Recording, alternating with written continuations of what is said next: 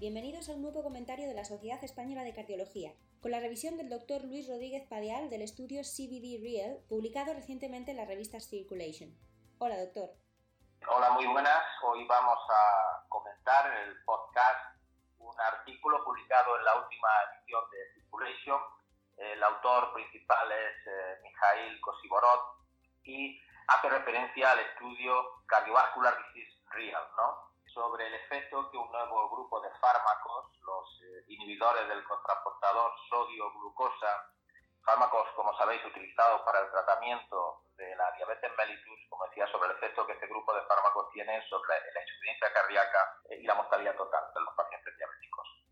Y efectivamente, la insuficiencia cardíaca es una de las complicaciones más frecuentes de la diabetes, que tiene también un pronóstico especialmente malo en los pacientes diabéticos, con una mortalidad que en algunos casos a los 5 años llega a ser del 70-75%. Y tiene también interesante el hecho de que hasta ahora los estudios que han ido dirigidos a controlar eh, la glucemia con una hemoglobina glicosilada eh, más baja no han demostrado una reducción de la insuficiencia cardíaca, por lo cual quedan eh, muchas opciones, muchas posibilidades de, de, ver primero cuáles son los mecanismos que intervienen más allá de el tema de la, del control de la glucemia y si este nuevo grupo de fármacos, que como bien sabemos tienen mecanismos de acción muy diversos y no del todo aclarados, pues son capaces de reducir esta mortalidad total.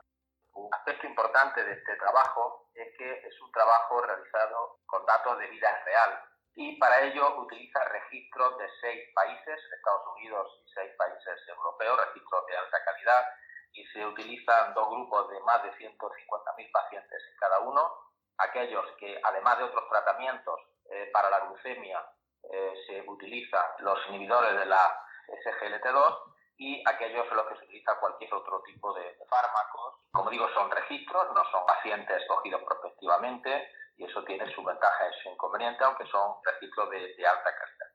Se hace un eh, análisis estadístico muy completo, utiliza el endpoint primario, como digo, el parámetro de eficacia primario es la insuficiencia cardíaca, Luego tiene también la mortalidad total y la asociación de ambos. El seguimiento es menor de un año, sobre 250, 270 70 días, y eh, lo que encuentran es que hay una reducción muy importante de la insuficiencia cardíaca. El hazard ratio es de 0,61, o sea que hay un 39% de reducción de la insuficiencia cardíaca. Hay una reducción muy importante de la mortalidad, que es del 51%, eh, y una reducción también importante de la asociación de ambos, como era de esperar, sobre un 46%. Es de interés indicar que eh, se utilizan como eh, estos nuevos fármacos la canaglifosina, la dapaglifosina y la empaglifosina. Curiosamente, este último, que es el que primero ha publicado un estudio, el EMPARRED, demostrando que reduce la mortalidad total y la insuficiencia cardíaca, es el que menos se utiliza, ¿eh? lo cual es llamativo y quizá lo más sorprendente. Se utiliza en un 5% de los casos y es debido a que la comercialización de los otros fármacos, sobre todo en Estados Unidos, empezó antes. Eh, los hallazgos, como digo, son bastante interesantes, se han visto confirmados en este sentido eh, por los estudios que ya tenemos publicados, el EMPARREC el primero, con la empaglifosina, lo cual nos sorprende. Recientemente se ha publicado también el CANVAS con la canaglifosina, que con respecto a la insuficiencia cardíaca eh, demuestra unos datos similares. ¿no? Habrá que ver si los estudios que quedan todavía en marcha con otros fármacos, esperamos se publiquen dentro de, unos eh, de un año, un par de años, nos pueden demostrar si los otros fármacos son similares. Bien es cierto que el estudio pues eh, nos indica que probablemente exista un efecto de clase. Otro aspecto eh, a destacar del estudio es que se centra en estos parámetros de eficacia, en estos endpoints el seguimiento es el que eh, indicado, con lo cual tampoco se puede descartar que haya eh, algún efecto adverso que aparezca a más eh, largo plazo. No se ha mirado, sabemos que en el estudio Canvas pues, los efectos beneficiosos no son similares, pero sí se ha, aumentado un incremento, se ha observado un incremento con respecto a las amputaciones distales, los pacientes tratados con canaglifosina que eh, no se habían observado en el estudio en Barret. Habrá que ver si en eh, los estudios que están en marcha este aspecto se observa o, no. Lo que sí está claro es que el estudio sugiere que, por lo menos con estos datos en vida real, puede haber un efecto clase con respecto a los parámetros que eh, analiza. Insisto, insuficiencia cardíaca, mortalidad total y la suma de ambos eh, endpoints. ¿Qué ventajas e inconvenientes ofrece un diseño observacional como este respecto a un ensayo?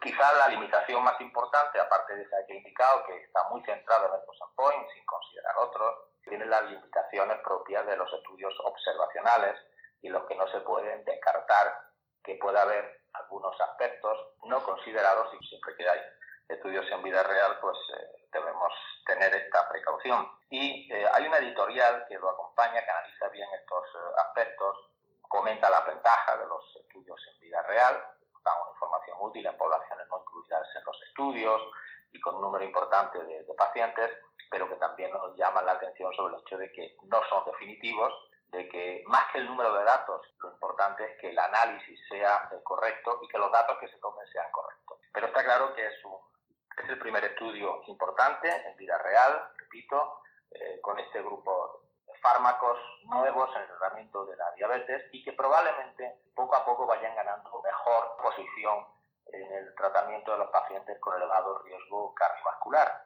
Otro aspecto interesante que la mayoría de los pacientes incluidos en este eh, análisis de vida real, probablemente traduciendo lo que ocurre en la práctica, eh, tienen un riesgo cardiovascular menor que los pacientes incluidos en los eh, estudios principales, los estudios aleatorizados prospectivos, que son de alto riesgo. Aquí hay un porcentaje, prácticamente un 70, casi 80%, que no entrarían dentro de la definición de pacientes de alto riesgo cardiovascular, lo cual, al observarse este beneficio, nos permite suponer que los beneficios obtenidos en los estudios principales puedan extrapolarse a los pacientes de un riesgo cardiovascular más bajo y con ello pues ampliar la base, por así decirlo, de utilización, de indicación de estos fármacos en la población diabética.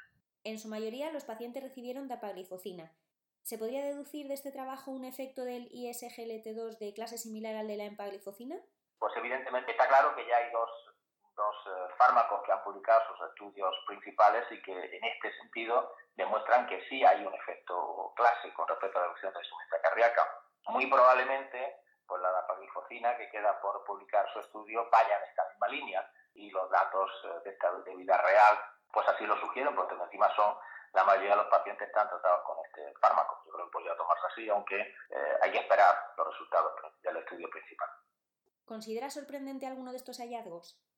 No, realmente no, en el sentido de que ya tenemos dos grandes estudios que confirman los datos con respecto a la insuficiencia cardíaca. Yo creo que lo, fundamental de estos fármacos es ver si se confirman en los estudios que, como indicado, están todavía pendientes de publicarse en los próximos años y, sobre todo, tratar de esclarecer eh, cuál es el mecanismo a través del cual estos fármacos consiguen este beneficio. Porque parece que no es la reducción de la glucemia y no parece que sea solo la reducción de la presión arterial, que sabemos que ocurre, la reducción de peso y otros efectos eh, metabólicos que tiene. ¿no? Yo sé que hay diversos estudios en marcha tratando de aclarar este mecanismo, lo cual nos permitirá incluso en el futuro diseñar dianas terapéuticas más claras para prevenir estas complicaciones cardiovasculares.